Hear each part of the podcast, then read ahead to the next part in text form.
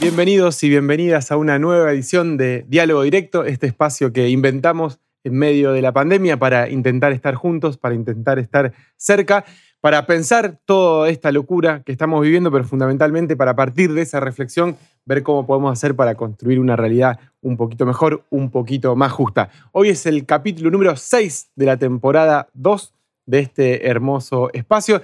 Bienvenida, Rocío Novelo, ¿cómo estás? Buenas noches, muy bien.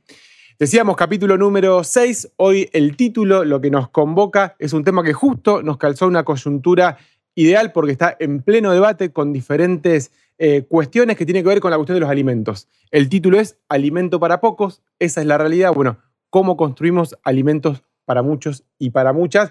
Nosotros y nosotras venimos trabajando esto hace mucho tiempo, es un tema que nos apasiona, así que tenemos mucha información, eh, muchos números, mucho debate, mucha idea que no se escucha permanentemente por ahí. Así que bueno, ese es el objetivo del programa de hoy. ¿Tenés cosas para anunciar, Rocío? Sí, tenemos el, primer chivo, le vamos a decir, de nuestros compañeros de la revista Crisis, con quien venimos coproduciendo Diálogo Directo.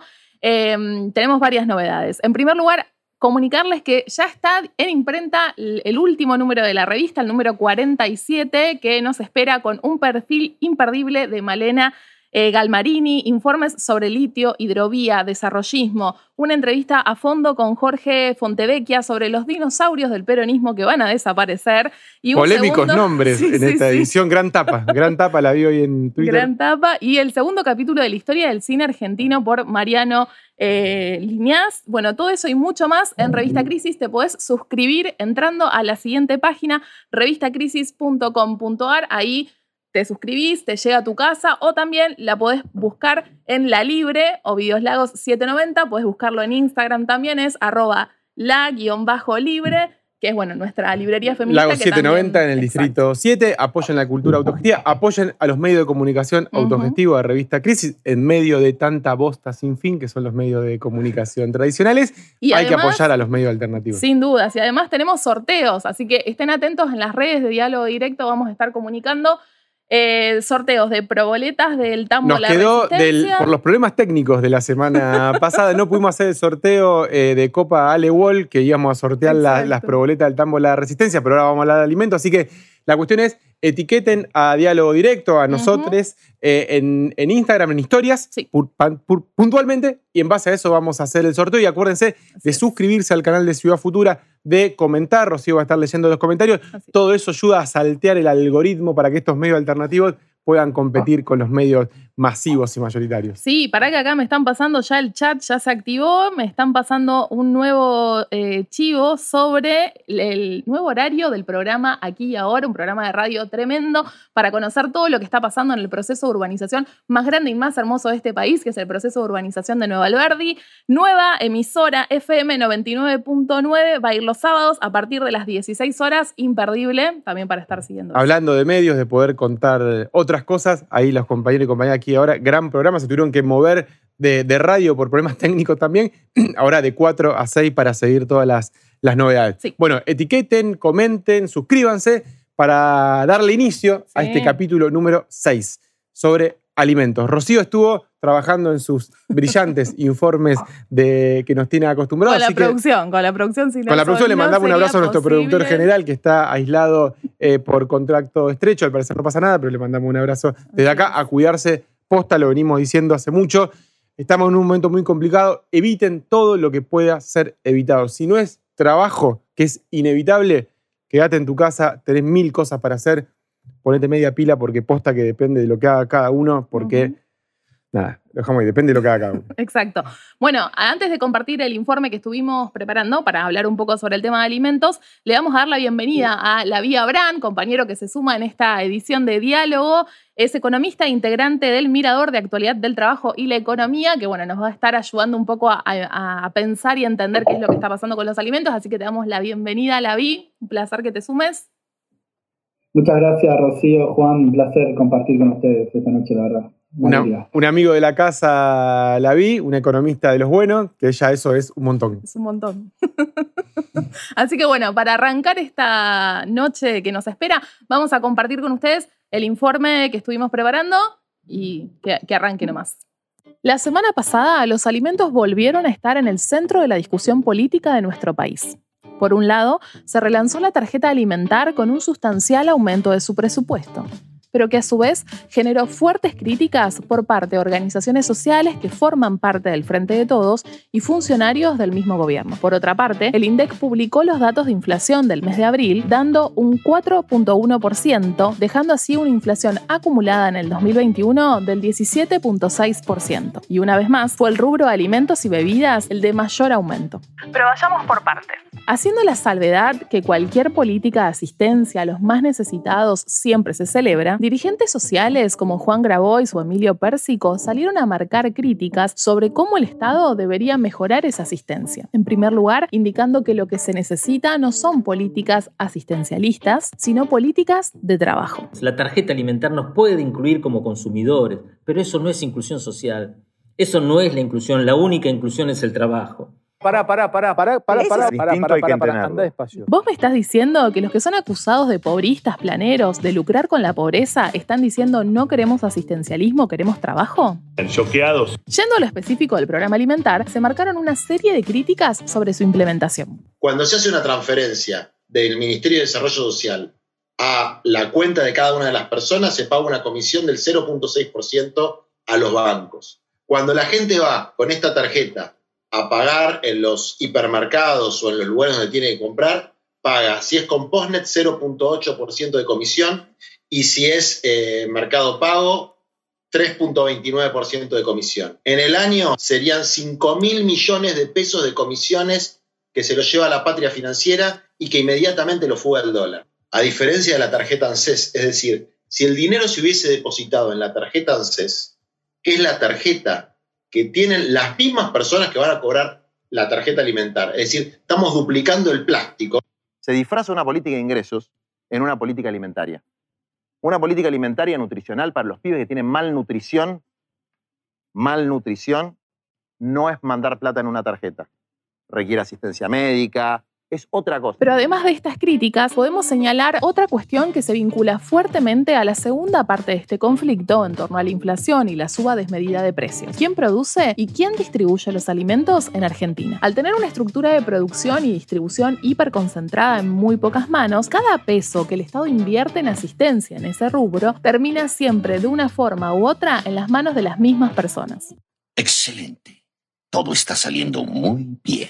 Miremos algunos datos sobre concentración de la industria de los alimentos en Argentina. Solo tres empresas facturaron el 90.5% de la venta de aceite. AGD, Molinos Cañuelas y Molinos Río de la Plata. A su vez, Molinos Río de la Plata y Molinos Cañuelas facturaron el 82% de las ventas de harinas. En el rubro cerveza, una empresa concentra el 78% de la facturación, Cervecería Quilmes, que junto a CCU Argentina suman el 98%. Con la leche sucede algo similar. Mastelón Hermanos, dueño de la Serenísima, factura cerca del 70% del total de la producción, mientras que Sancor se queda con alrededor de un 15%. Estos datos corresponden al año 2016 y son producto de un informe de una consultora privada, CCR, y del Centro de Economía Política. Y fue la periodista y economista Julia Estrada quien el año pasado volvió a ponerlos arriba de la mesa para marcar la concentración en el mercado de alimentos Ahora bien, si vamos a la parte de la distribución, dentro de Santa Fe y Rosario podemos encontrar casos interesantes en donde lo invertido por el Estado en asistencia alimentaria va a parar a un mismo bolsillo. Orden,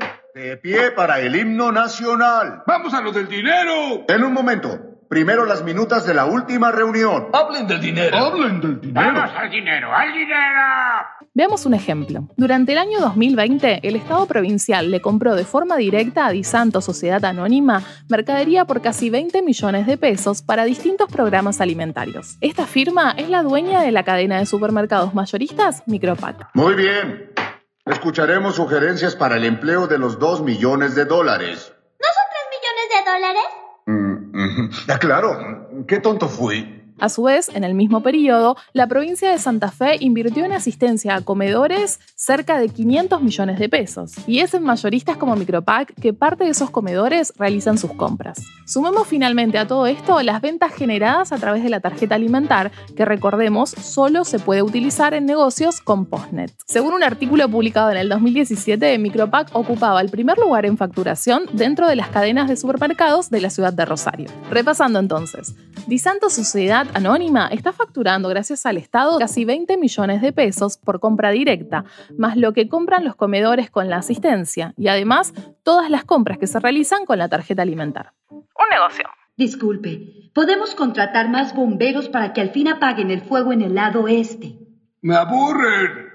Hola, soy el señor Bolainas y em, vengo de mm, eh, un lugar muy lejano. eh, sí, eso es. Eh, en fin, eh, yo digo que gastemos el dinero en la planta nuclear. Sí, estoy de acuerdo con Bolainas. ¿Esto es ilegal? No. Es solo un ejemplo local para mostrar cómo los recursos que se inyectan desde el Estado, es decir, plata que aportamos todos y todas, en políticas bien intencionadas y necesarias, rápidamente pasan a unas pocas manos. Directa o indirectamente, el Estado es víctima de la concentración a la vez que la refuerza. Un círculo vicioso. Y es este esquema hiperconcentrado, tanto en la producción como en la distribución, uno de los factores que influye decisivamente para que hoy tengamos estos niveles de inflación en el rubro de alimentos y bebidas. O un país más justo no es un país donde todos podamos consumir la Serenísima. Un país mejor es un país donde todos podamos consumir productos de mejor calidad, pero producidos por un montón de pindonga y cuchuflitos, que no son pindonga y cuchuflitos. Son la historia de vida de cientos de miles de productores que a lo largo y ancho del país intentan competir con esos tipos que son los que siempre se sienta el Estado y son los que toda esta transferencia de recursos, la tarjeta alimentar, la asignación universal por hijo, la IFE, pasa por la mano del pueblo, pero termina en las cuentas bancarias de la Serenísima. Justamente dice que ahora cuando se reactive la economía post pandemia, el gran debate es quién se queda con esa reactivación.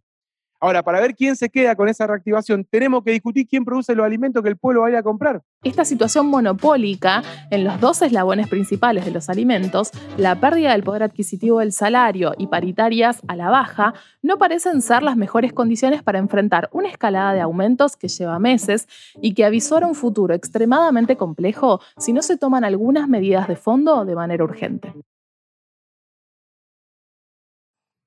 Tremendo informe, felicitaciones Rocío, felicitaciones a la, a la producción.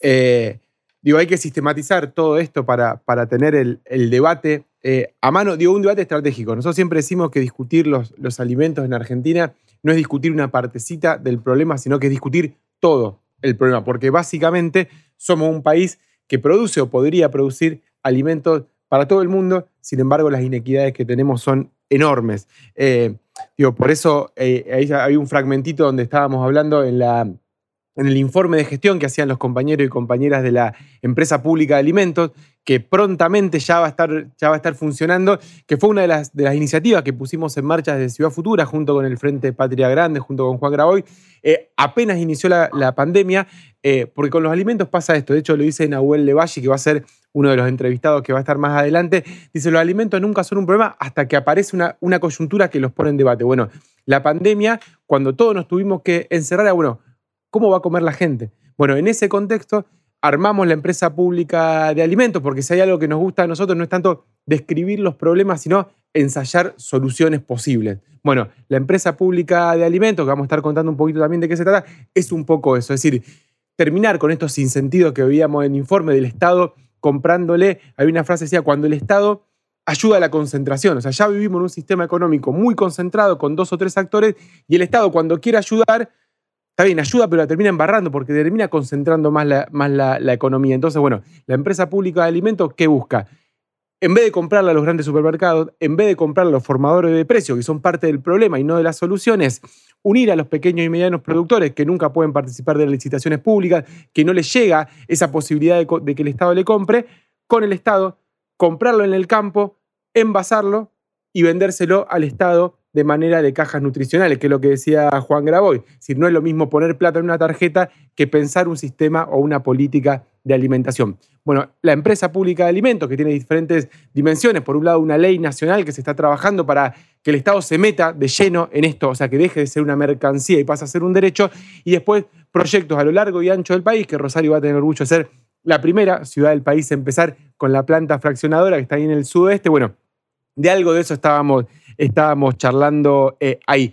Pero tenemos a la Vi para que nos intente explicar desde su punto de vista cómo nos metimos en este quilombo y cómo podemos salir. Así es. Qué difícil, la verdad. Bueno, nada, venimos de. Estamos en el medio de un proceso inflacionario, un proceso que eh, se está llevando puesto sobre todo eh, el salario, se está llevando puesto eh, la capacidad de compra de nuestros salarios. Desde que empezó este gobierno, intentaron aumentar los, los salarios, pero enseguida, sobre el final del año pasado, ya empezamos a vivir una escalada inflacionaria. me parece que hay algo ahí de. Sobre todo tenemos que mirar eso, que estamos en un momento de altísima inflación y salarios que no pueden compensar, que no llegan, digamos, con paritarias que se contuvieron, pero con empresarios que siguen en esa ronda de aumento permanente, eh, buscando siempre aumentar más de la cuenta. Y eso es el primer diagnóstico y la dificultad me parece que viene de un montón de lugares. Tenemos una economía, como decías, concentrada, esta concentración estuvo siempre, estaba en la época con menos inflación y en la época con más inflación, siempre hay concentración, pero en los momentos en que se desata la inflación, ahí hay un poder de negociación con el Estado y un poder de negociación que tienen algunos actores que se hacen fuertes en algunas cadenas y que logran imponer su voluntad y quedarse con una parte del excedente. Es decir, quedarse con las ganancias de manera tal de que eh, en esta coyuntura sean beneficiados. Ahí, ahí nos preguntábamos un poco eh, ¿Cuál es eh, el rol o en todo caso los límites con los que se encuentra el Estado? Si pensar una política de control de precios es suficiente, si em, concentrarnos en el carácter asistencialista de este tipo de políticas sociales alcanza, digamos, ¿cómo podemos evaluar eso? Es difícil. Yo pensaba un poco en lo que decía eh, Juan Grabois em, respecto de la necesidad de, ir a una política más de fondo y creo que el Estado ha sido dañado en sus capacidades. El Estado eh, no es, un Estado que no sabe hacer cosas, entonces le resulta muchísimo más práctico y más cómodo poder eh, poner plata en una tarjeta alimentar, por ejemplo. Al mismo tiempo estamos en el medio de una pandemia y en eso me parece que el diagnóstico de Juan, con quien comparto muchísimas cosas, por supuesto, eh, le falta que es tratar de ver la excepcionalidad en la que estamos, digamos. El Estado no solo le resulta más fácil eh, dar una tarjeta alimentar o comprar directamente en grandes corporaciones y dárselo a comedores, sino que eh, es lo que puede hacer también en la mitad de la pandemia. Me parece que ahí eso y sobre todo un Estado que durante los últimos, particularmente los últimos cinco años, desaprendió, por decirlo de alguna manera, perdió su capacidad de hacer cosas, perdió su capacidad de, hacer una asistencia con médicos, ir hasta el territorio. Eh, hay un Estado ahí que no sabe hacer y que le resulta diez veces más práctico. Entonces, bueno, resuelve de esa manera no está mal, porque la urgencia en este momento es que los chicos y las chicas coman, que quienes más, quienes han quedado sin trabajo el año pasado, donde sufrimos una pérdida de empleo, de horas trabajadas, de segundos de empleo, un montón de, problemas en el mercado laboral, necesitamos que esa gente pueda comer, entonces la solución urgente tiene que estar en un mediano plazo, obviamente que sí, que necesitamos que la gente consiga trabajo y a la salida de la pandemia tenga trabajo, pero me parece que ahí se está jugando todo eso. O sea, eh, está, mal, está mal, pero no está tan mal, diría, como, como, dice, como dice el meme. Eh, o sea, creo que este es un gran debate. Me parece que lo interesante de este, de este debate es poder darlo. Digo, nosotros estamos dando un debate de qué hacer con los 200 mil millones de pesos que tenía anotado por ahí, que es lo que anunció Alberto que iba a sumar a la tarjeta alimentar, porque hay una política para alimentar a la gente. Digo, tranquilamente este debate no podría no existir si no existiera ninguna política, por ejemplo, en el caso de Chile. Digo, que lo, veíamos hace un tiempo, donde la, política que le dijo Piñera a la gente fue, saquen, para en vez de IFE, en vez de políticas como esta, es saquen un adelanto de su jubilación. Allá tienen el sistema de FJP, entonces los habilitó a decir, bueno, ¿saben qué? Vayan a buscar a ese chanchito privado que cada uno tiene en el banco y saquen un pedacito de eso para poder vivir. Digo, eso es neoliberalismo extremo. Digo, lo bueno es que podemos dar este, este debate. Yo el otro día yo tengo un problema que se, lo, adelanté a, Juli Estrada cuando charlábamos la vez pasada. Con los economistas, con los abogados, que yo siento que siempre medio que dicen lo mismo, inclusive los que son del palo, pero al final nunca nos dicen cómo carajo hacerlo. Es decir, como que siempre estamos discutiendo las mismas cosas, como que las medidas macroeconómicas son siempre más o menos la misma. Digo, discutimos la tasa de interés, el precio del dólar, la balanza comercial, si hay que gastar más y los más progres son los que dicen, bueno, emitamos porque eso genera la demanda agregada, bla, bla, bla, bla. Pero siempre estamos discutiendo las mismas tres variables y siempre estamos discutiendo como las mismas tres políticas. Creo que la economía muchas veces se reduce, muchas veces decimos, la política se reduce muchas veces a el título de la rosca de la política, tal dijo de tal. Y a mí me da la sensación que a veces la discusión económica que estamos todo el día escuchando en televisión a liberales, a keynesianos o a lo que sea, pero siempre discuten sobre los tres mismos conceptos. Yo sé que usted tiene la respuesta, que no es solamente eso la economía. O sea, ¿cómo hacemos? Digo, un poco parafraseando esa frase que, que a mí me gusta siempre, como que solo con la macro no alcanza, pero sin la macro no se puede. Es así, sin la macro no se puede, necesitamos que la gente coma y eso, ponerle plata en el bolsillo a la gente soluciona el problema, me parece que está buenísimo.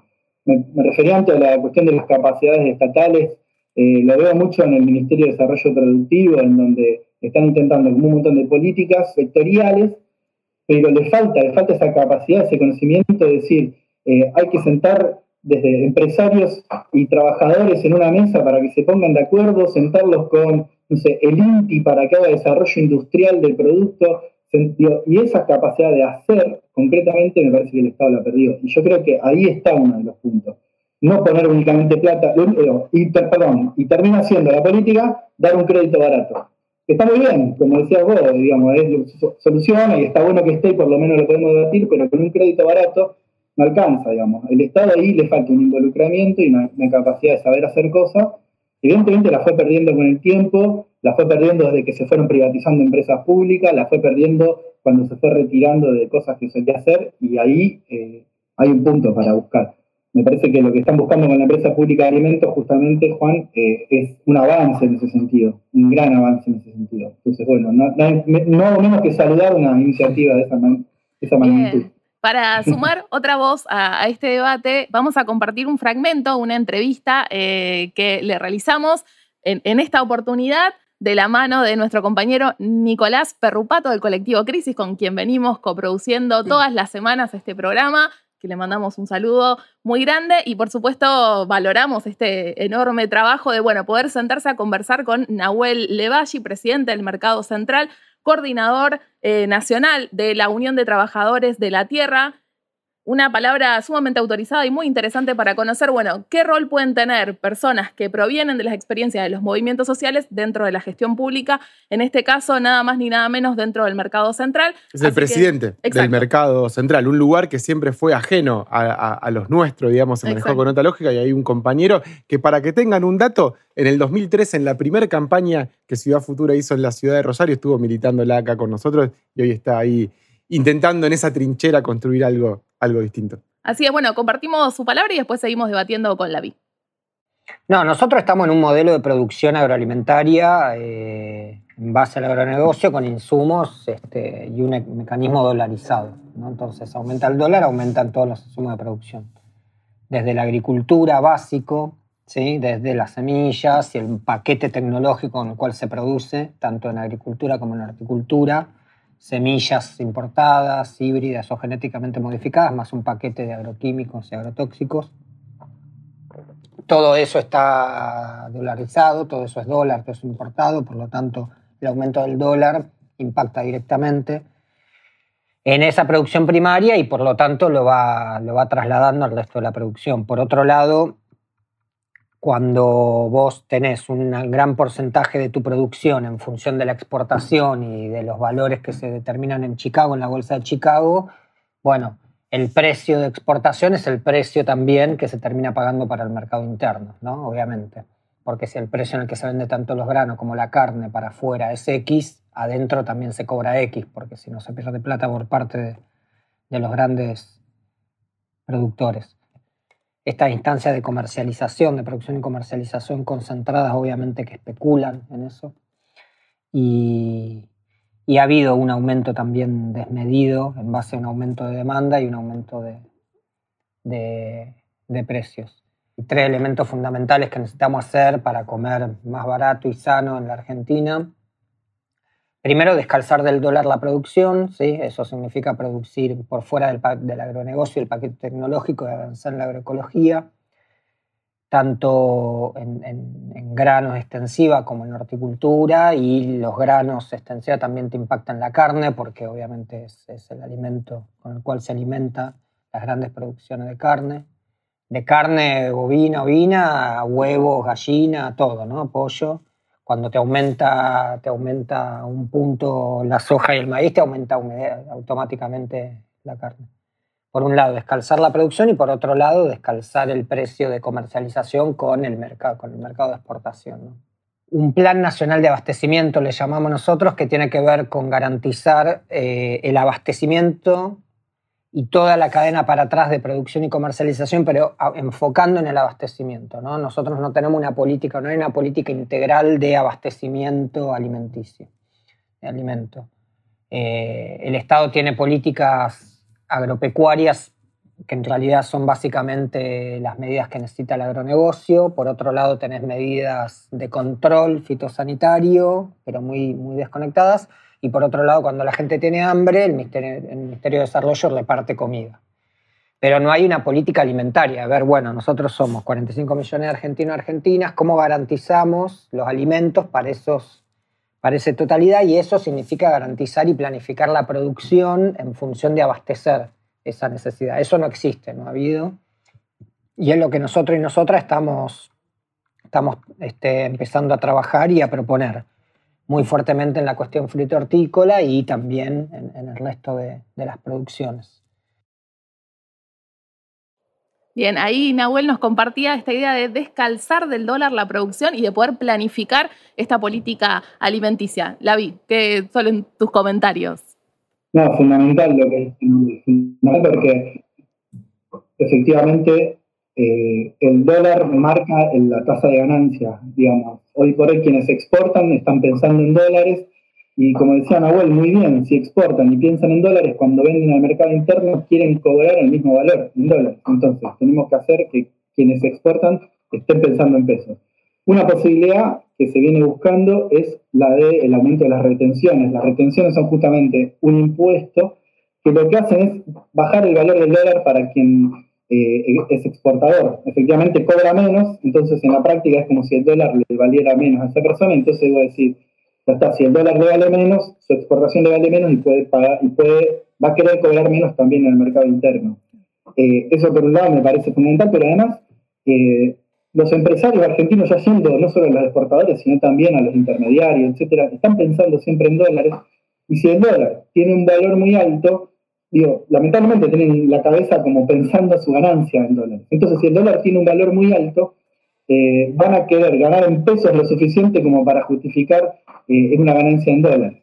Entonces, en definitiva, el valor del dólar alto, que también tiene como un beneficio para los exportadores, termina eh, golpeando en un montón de, sectores de la economía porque los empresarios argentinos piensan en dólares. Entonces, bueno, a mí me parece que una, dan, el clavo efectivamente en Abuel en, en eso y en pensar cómo, eh, qué tipo de producción vamos a necesitar para también reemplazar un poco a eh, productores que estén únicamente pensando en exportar y pensar más en productores y productoras cercanos a la tierra y con eh, la cabeza y el negocio de alguna manera puesto en el mercado interno, en los argentinos y argentinas. Entonces, bueno, así también van a, tener, van, van a pensar en precios más justos y vamos a poder pagar alimentos a precio razonable, justo para todos, para los consumidores y para los productores. Así que desde dónde se piensa la, política. Em, ahí yo tenía apuntado y, y, el Tony, el compañero Antonio Salinas, gran militante territorial, justamente hablando de Nuevo Alberdi, que contábamos antes y cómo se relacionan todos los temas, y en el proceso de urbanización que estamos, que estamos haciendo, que siempre decimos, Nuevo Alberdi es la urbanización más grande que se está haciendo en Argentina, y decimos que urbanizar un barrio no es solamente poner pavimento o luces o espacio público, sino que pensar realmente todo un entramado y la integralidad de las políticas, que es esto que dice Nahuel. Necesitamos una política integral. Bueno, en el marco del proceso de urbanización estamos organizando, queremos armar el, centro comercial Buchart, que es Buchart es la avenida principal, hay un montón de pequeños eh, comercios, kioscos, granjitas, verdulerías, donde la gente compra en el, día, en el día a día. Creo que son unos 20 y pico, 30. Entonces lo estamos organizando para qué? para que puedan meterse justamente, integrarse al mercado. Y una anécdota que, nos comentaba el otro día Eva, que es una, una de esas comerciantes, eh, vinculando a la cuestión de la tarjeta alimentaria y cómo ese debate que parece abstracto cuando lo da Graboy, cuando lo da Pérsico, que me gustó lo de Pérsico, lo de uno se, puede integrar como consumidor, pero eso no es generar eh, derechos, ciudadanía, no sé cómo le decía, me parece muy interesante. Ese debate abstracto, la compañía lo sintetizó muy rápidamente. Le dice, yo, dice, me doy cuenta el día que depositan la tarjeta, la tarjeta alimentar, porque veo frente a mi negocio pasar un montón de gente que todos los días me compra a mí en la, en la granjita, pero no va a comprarle a ella. Cruza la vía, cruza la ruta y se va al supermercado porque es el que, el que tiene Postnet. Digo, eso es la gráfica desde donde se piensa una política pública. Digo, si las políticas públicas se pensarían desde el territorio, esa voz de esa compañera que tiene el comercio y ve cómo se le va esa posibilidad del Estado y que, los, y que los vecinos en vez de consumir en el mismo barrio tienen que ir a consumir a un supermercado afuera, bueno, quizá la historia, la historia sería otra. Por eso me parece que la, integralidad de las políticas es fundamental. Y, la última, la vi que te queríamos antes de, dejarte libre, consultar, digo, una, una propuesta es descalzar los alimentos del precio del dólar. Pero también me parece que tenemos que pensar cómo lo descalzamos de otras variantes que quizás no son tan macroeconómicas, que hasta son de reglas de mercado y hasta culturales, que yo propongo algo así como descalzarlo de la boludez. ¿Por qué?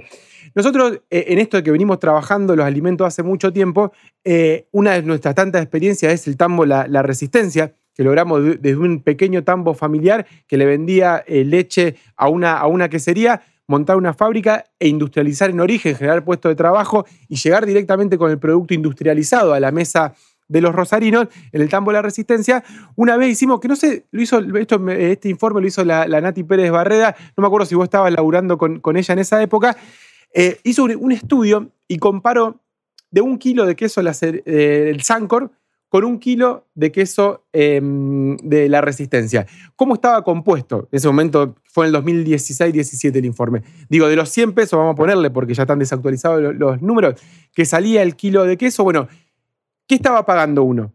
Ahí, ¿cuánto pagaba el productor la leche? ¿Cuánto pagaba en salario? ¿Cuánto pagaba en ganancia? Y hay un dato que siempre me llamó la, la atención, que explica mucho de los sobreprecios que pagamos y que quizás no los vemos, es que del kilo de queso Sancor, el 30% del valor que uno paga en góndola, el 30%, creo que es el, porcentaje más alto, el porcentaje más alto.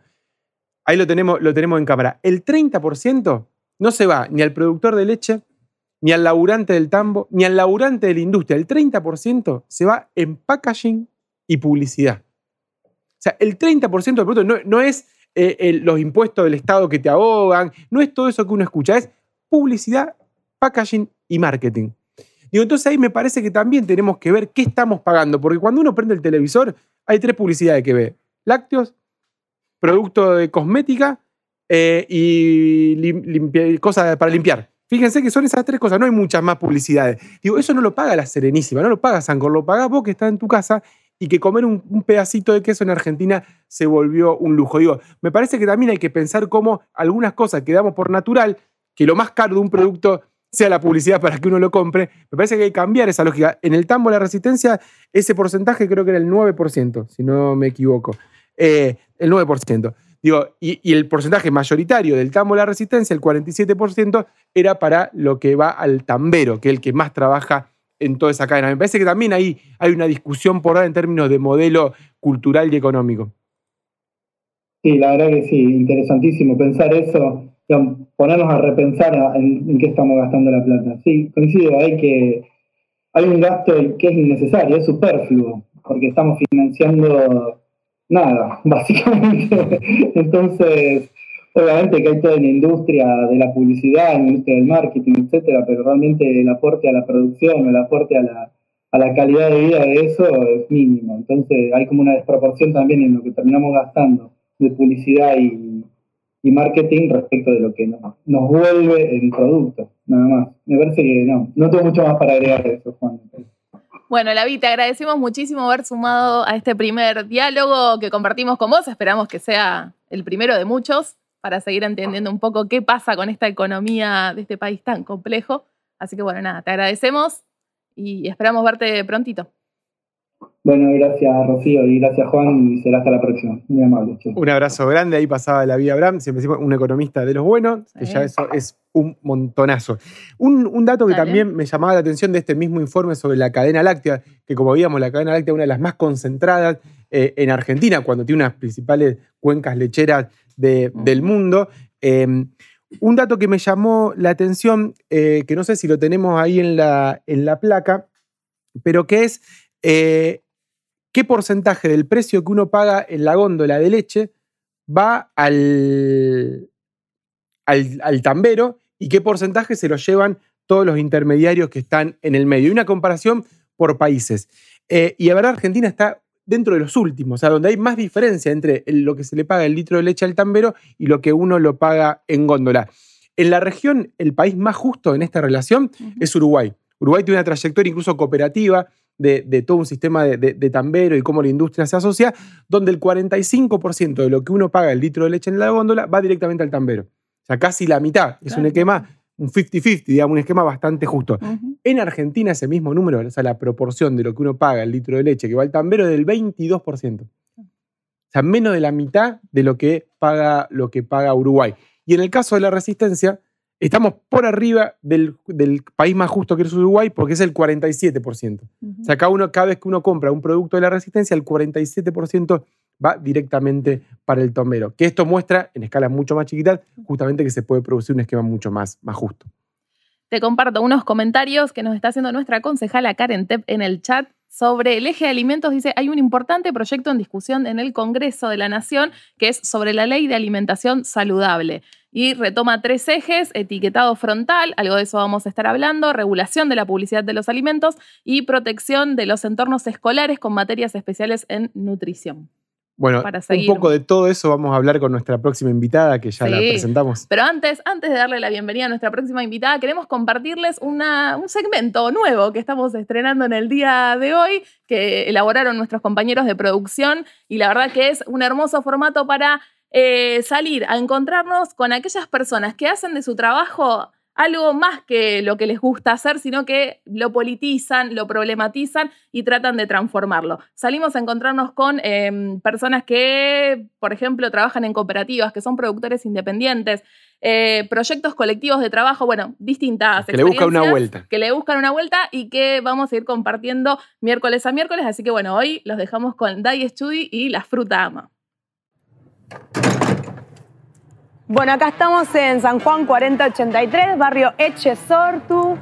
Venimos a la fruta dama o la verdu de las pibas, como nos conocen acá en el barrio. Es una verdu que tiene otro concepto y que hace dos años y un poquito que estamos en el barrio haciendo desastre. Vamos para adentro. Un formato para mí nuevo en verdulerías, que es conocer el origen de lo que se consume y quién finalmente se lo va a llevar a la boca, digamos. Buscar el alimento, saber qué se come, a quién se lo vende, a un precio justo. Trabajar entre pibas todo el, todo el día, conocernos, conocer otra gente que está haciendo lo mismo con otros proyectos que están buenísimos, que no tiene que ver ya tanto con, con lo que se estilaba antes, medio lucro, sino que tiene que ver con hacer lo que nos gusta y hacerlo del mejor modo posible.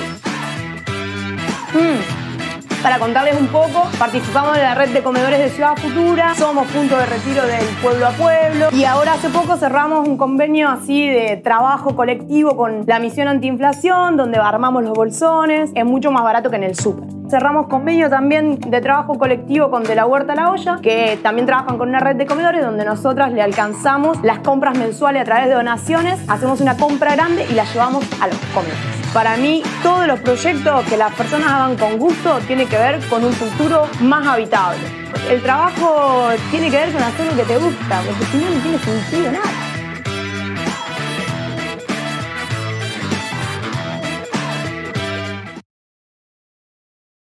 El futuro es por acá, nos dice Dai, y así es, vamos a ir por ahí compartiendo. Gran proyecto. Gran una verdulería que se politizó impresionante, No. además con esa citronave que no sé si la llegaron a ver, pero impresionante que la dais. Siempre a veces me la cruzo en su super citronave naranja. Así es. Bueno, ya que estamos, también le vamos a dar la bienvenida a nuestra nueva invitada, Jorgelina Iba, periodista ambiental, trabaja en el diario La Capital y dirige el proyecto Dos Ambientes Noticias Verdes, que es una web de noticias ambientales enfocadas en las problemáticas del litoral. Jorgelina, ¿cómo estás? Un placer tenerte. Buenas, ¿qué tal? Un gusto para mí. Muchísimas gracias por la invitación. Hola, ¿cómo andan? Bueno, eh, genial, el ciclo, genial lo que vengo escuchando. Buenísimo. Buenísimo. Gracias por sumarte. Sí. Bueno, para arrancar esta conversación queremos compartirles otro fragmentito de la entrevista que le hicimos a Nahuel eh, Levashi, que estuvimos compartiendo recién, y lo vinculaba justo con uno de los comentarios que nos dejaron en el chat, que nos preguntaban, bueno, ¿cómo hacer para que esa producción no solamente deje de estar eh, dolarizada, sino concentrada en pocas manos? Algo de eso, de qué alternativas podemos pensar, vamos a hablar un poquito con Nahuel sobre desconcentración y colonias agrícolas. En los últimos años ha habido una concentración muy fuerte de todas las cadenas de producción y comercialización. Se concentraron los cordones frutortícolas, se concentraron las industrias lácteas, se concentraron las, las industrias harineras, se concentra la carne cada vez más. Bueno, esa concentración este, atenta directamente ¿no? contra una visión de soberanía, de soberanía de abastecimiento general y de soberanía alimentaria. Vos tenés hoy, por ejemplo, determinados pueblos que consumen una lechuga que se produce a 400 kilómetros y pueblos en la pampa húmeda que la pueden producir ahí. Bueno, en ese plan es que nosotros estamos desarrollando las colonias agrícolas para el abastecimiento local. Con esto te decía que hubo una concentración, una fuerte concentración de la producción. A veces fue concentración empresarial y a veces fue concentración territorial. En el caso eh, de la verdura de hoja fue mucha concentración territorial. Eso hace que pueblos como Tapalqué consuman una lechuga que se produce a 300 kilómetros en vez de producirla ahí mismo. Y ahí, por ejemplo, estamos avanzando en una colonia agrícola para, para empezar a producir. Y si vos desconcentrás también en los actores, si vos desconcentrás a los actores y por otro lado empezás a fortalecer pymes, cooperativas de producción de alimento y de producción local, podés tener un control y una política de precios mucho más eh, mucho más acorde que si te tenés que sentar con los grandes frigoríficos exportadores o con las grandes cadenas de supermercados, ¿no? Bueno, fundamental lo que planteaba Nahuel en términos no solamente qué se produce, sino quién lo produce. Yo siempre recuerdo un, y recomiendo un libro muy interesante, se llama La Chacra Mixta, de Pedro, de Pedro Peretti, eh, que justamente intenta salir de esta dicotomía que muchas veces estamos, que todo sí o todo no, sino pensarle la escala. Y yo me acuerdo que él siempre decía, nunca me acuerdo el número, pero algo así como, bueno, Argentina necesita no sé cuántas toneladas de trigo y de maíz para darle de comer a su gente. La discusión, en parte, los transgénicos, en parte, pero también después, si eso lo producen dos o tres grandes, o si eso lo producen miles de pequeños y medianos productores a lo largo y a lo ancho del país. La cuestión de la escala y el territorio ahí es fundamental. Y en ese sentido, digamos, eh, viene trabajando mucho esta idea y mi pregunta es si da lo mismo. O sea, ¿cuál es el impacto ambiental que tiene elegir un modelo o el otro? O sea, ¿qué, impacto tiene eh, la idea de producir intensivo, eh, concentrado o distribuido y con otra lógica? ¿Da lo mismo una cosa con la otra cuando elegimos no solamente qué comemos, sino cómo lo producimos? Bueno, por supuesto que no da lo mismo y yo eh, le agregaría más que impacto ambiental, diría impacto socioambiental, porque siempre cuando hablamos de temas ambientales hablamos por supuesto de temas sociales eh, porque van juntos. Nahuel lo explicaba muy bien, em, estamos en un modelo y tenemos datos, por ejemplo, muy frescos del último Censo Nacional Agropecuario eh, datos del año pasado que nos muestran que desde hace más de 30 años eh, existen cada vez menor unidades de producción, menor, cantidad de explotaciones de forma unitaria, o sea, hay cada vez menos productores en el campo, eh, en campos que son cada vez más grandes. Entonces, tenemos una concentración de la producción en cada vez menores manos. E, esto, por lógica, es absolutamente poco sustentable. Estamos además en un modelo agroindustrial que es eh, rentista y cortoplacista. Acá tiene también, por supuesto, su buena parte de responsabilidad del Estado. Yo creo que hay un año clave y, lo traigo a colación porque, bueno, como soy periodista, también me voy a atar todo el tiempo a cuestiones de actualidad y de coyuntura. Hoy vemos de vuelta la soja eh, rozando los 550, 600 dólares la tonelada en, en, el mercado de Chicago, como pasó en el año 2008.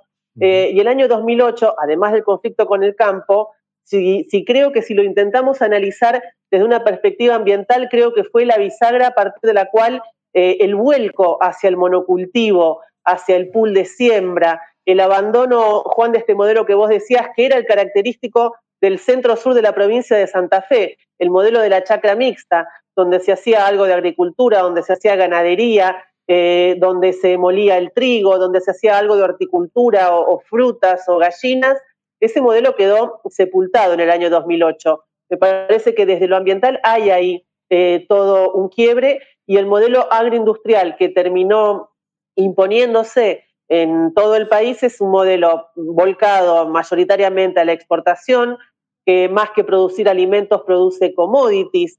Realmente producimos harinas y aceites y pellets para alimentar animales, sobre todo en Asia. Eh, China es nuestro principal comprador de soja, Vietnam nuestro principal comprador de maíz, bueno, Brasil el principal comprador de trigo, em, y, un campo vacío, un campo sin gente, un campo sin arraigo, un campo sin identidad, eh, va a ser un campo que no es sustentable, de vuelta, ni desde la variable ambiental, y sabemos y hemos repetido un montón de veces que el modelo agroindustrial tal como eh, se aplica en la Argentina, es un modelo insumo dependiente, químico dependiente, con muchísimas externalidades sobre la salud humana, sobre la salud de la de erosión de suelos, de pérdida de biodiversidad.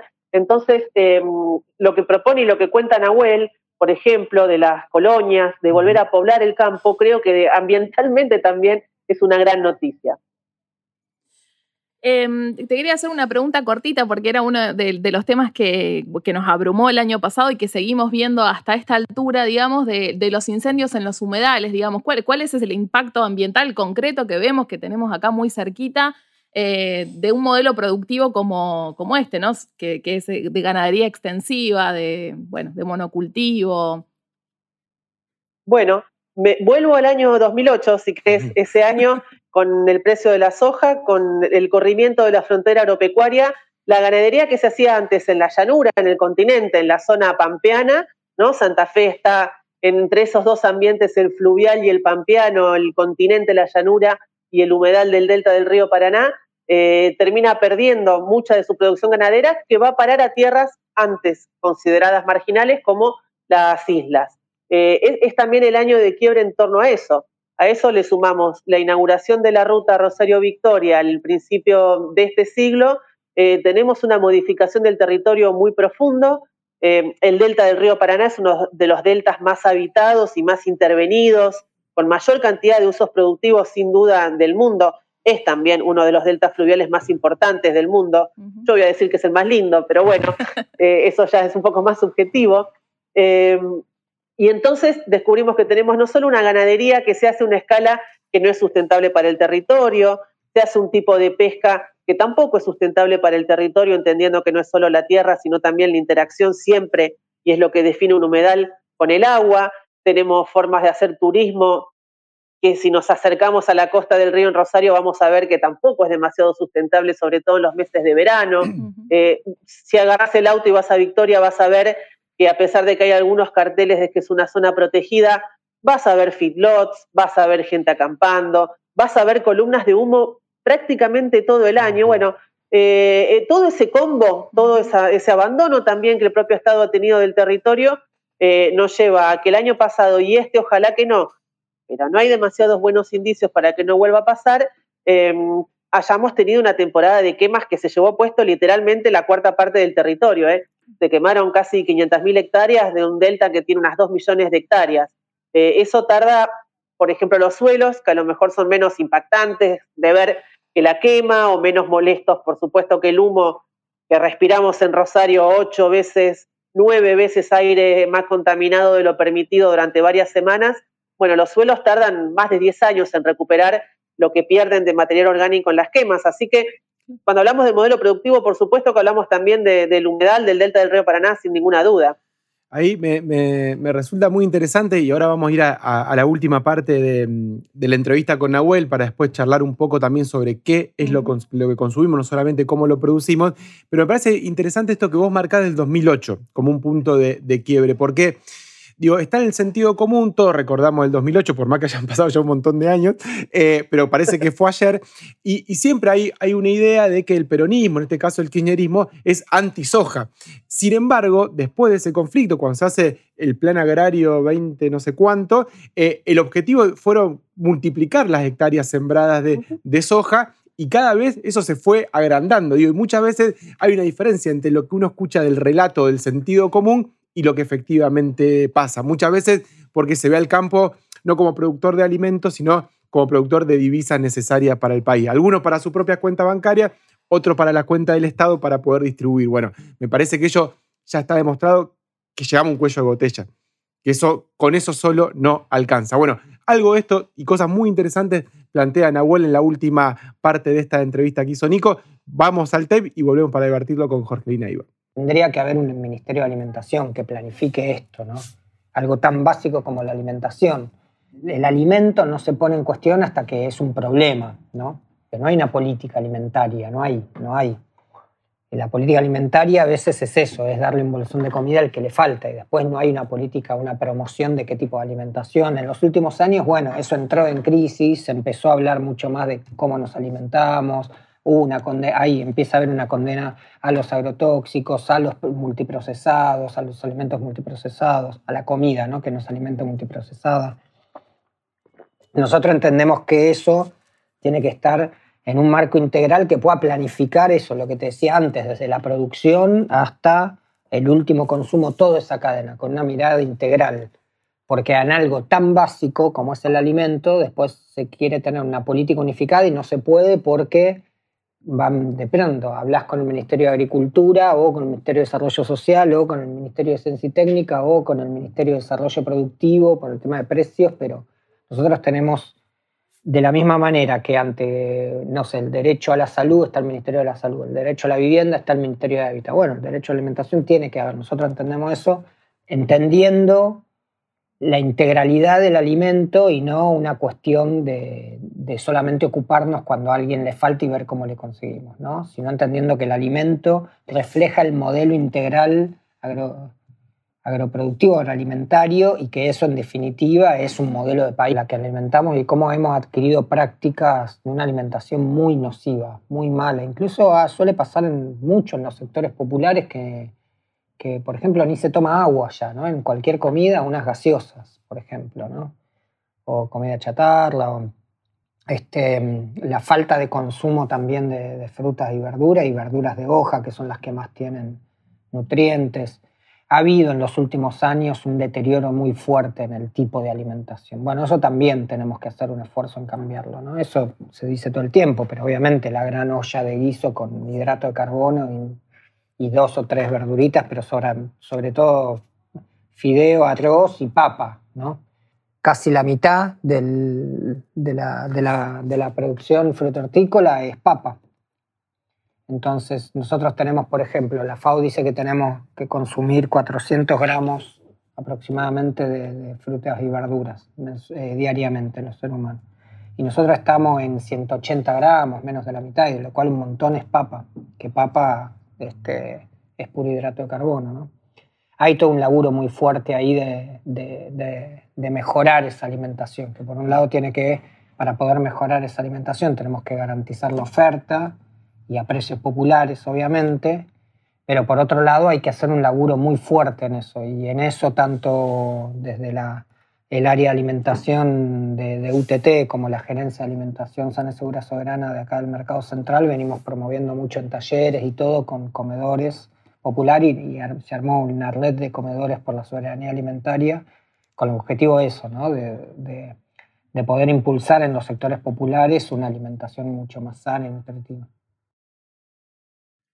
Bueno, muy interesante lo que, lo que plantea Nahuel, esto de la, de la planificación que también lo planteaba Juan Graboy cuando estuvo, la integralidad y esta propuesta del Ministerio de Alimentación, que ahora le vamos a preguntar a Jorgina qué, qué le parece, y me hizo acordar a una gran anécdota de la, de la, historia argentina de cuando Juan Domingo Perón crea el Ministerio de, la Salud, cuando lo convoca a Ramón Carrillo, que fue su ministro, eh, que lo sienta y le dice, mire Carrillo, me resulta increíble que este país tengamos un Ministerio de Agricultura para cuidar la salud de las vacas y no tengamos un área de igual rango y jerarquía para cuidar la salud de nuestra gente. Digo, hubo ahí como un link entre esto que plantea Nahuel de que no tenemos a alguien que piense qué estamos comiendo, además de quién lo, de quién lo produce. No sé, Jorgelina, ¿qué pensás de esta idea de que ahora también está en discusión la calidad de lo que comemos? ¿Cómo hacer un link y una alianza entre las distintas discusiones? Porque me da la sensación que a veces uno discute una partecita, el otro la otra.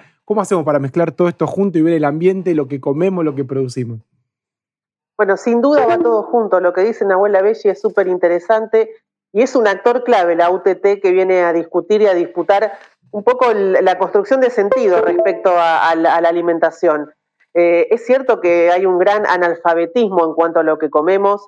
Em, nos hemos acostumbrado además a comer eh, una escasa variedad. Yo creo que en esta zona del país particularmente, si viajas un poco, vas al norte, eh, o a otros países te das cuenta que comemos siempre lo mismo cuando hablamos sobre todo de frutas y verduras. Pero bueno, Rosario perdió también su cinturón eh, verde a manos no solo del avance del monocultivo, sino sobre todo en el caso de Rosario de, proyectos inmobiliarios, tal cual.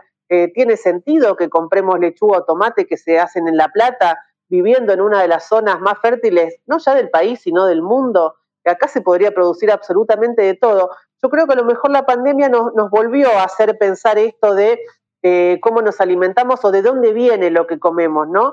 Em, eh, porque ante el, ante el miedo que nos generó en cierto momento esto de que los transportes estaban cortados, que hubiera desabastecimiento, yo creo que un poco por obligación nos pusimos a pensar, pero ¿de dónde viene la comida?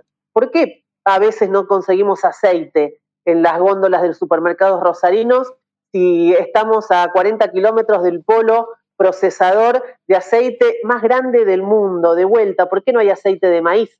¿Por qué no hay aceite de girasol? ¿Por qué cuesta lo que cuesta? ¿Por qué los lácteos cuestan lo que cuestan en la provincia de Santa Fe, en una de las cuencas lecheras también más importantes del mundo?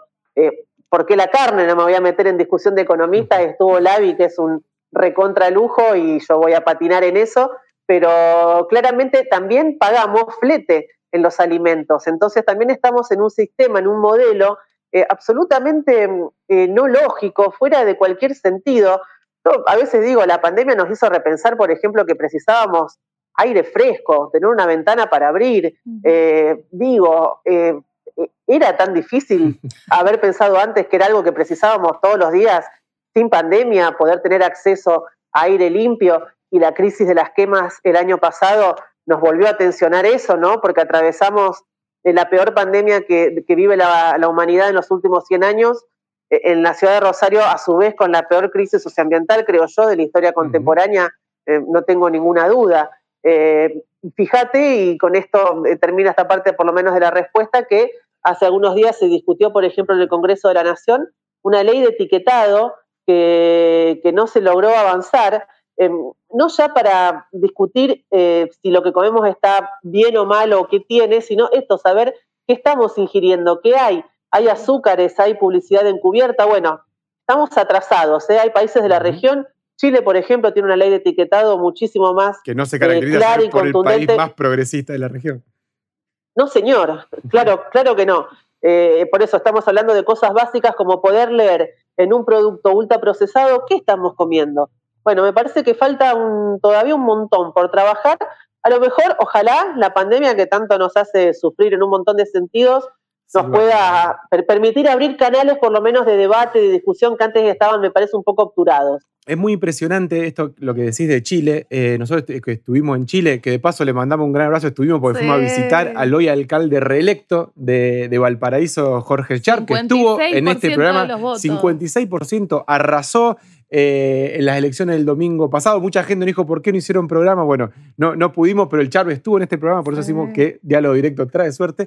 Eh, reelecto con el 56% de. Cuando estuvo en Chile, digo, porque por ahí uno ve, está en Instagram, en Facebook, ve información y dice, hay gente militando por la ley de etiquetado, y esto que es un delirio, algún burgués, que bueno. Y la verdad que es impresionante, cuando uno va al supermercado, que nos pasó cuando fuimos a, a Chile, y cuando va a la góndola, que básicamente que tiene que ver con lo que discutíamos antes del gasto en publicidad de los alimentos, y va a agarrar algo y tiene un cartel que dice alto en azúcar saturada, alto en grasa, alto en sodio, o sea, te, tira tres cosas, y la verdad que lo agarra y lo deja. Produce ese efecto, es realmente muy, muy impresionante. Y uno que más o menos entiende de estas cosas, pero digo, para el gran público, ir y que, bueno, un atajo, porque tenés todo el tiempo estímulo de comprar pelotudeces, bueno, está ese atajo, la verdad que funciona y, mucho. Em, una cosa que pensaba con esto que vos decías, eh, Jorgelina, con lo mal que, comemos, algo que nosotros siempre planteamos, el problema educativo con respecto a la, alimentación, tanto a lo que comemos como cómo comerlo, cómo cocinarlo, básicamente. Y nosotros siempre proponemos, digamos, que debería ser parte de la currícula de la escuela enseñarte sobre alimentos y enseñarte a cómo cocinar esos, esos, esos alimentos. tenemos una educación que nos eh, eh, enseña cómo sumar vectores, está bien con la matemática, pero sumar vectores, y no nos enseña cómo agarrar unas legumbres y hacer algo rico con eso y no mirarlo como si fuera una cosa espantosa. Y me parece que eso también tiene que ver con ese cambio de paradigma que ojalá, como vos decís, la pandemia sirva para algo. Eh, y cosas lógicas. El otro día un, psiquiatra, que creo que lo dije el programa pasado, decía que una de las cosas que nos vino a traer la pandemia, que nos mostró que estábamos muy mal organizados que organizábamos mal la vida, que traíamos una lechuga de 300 kilómetros, de que hacíamos casas sin ventanas,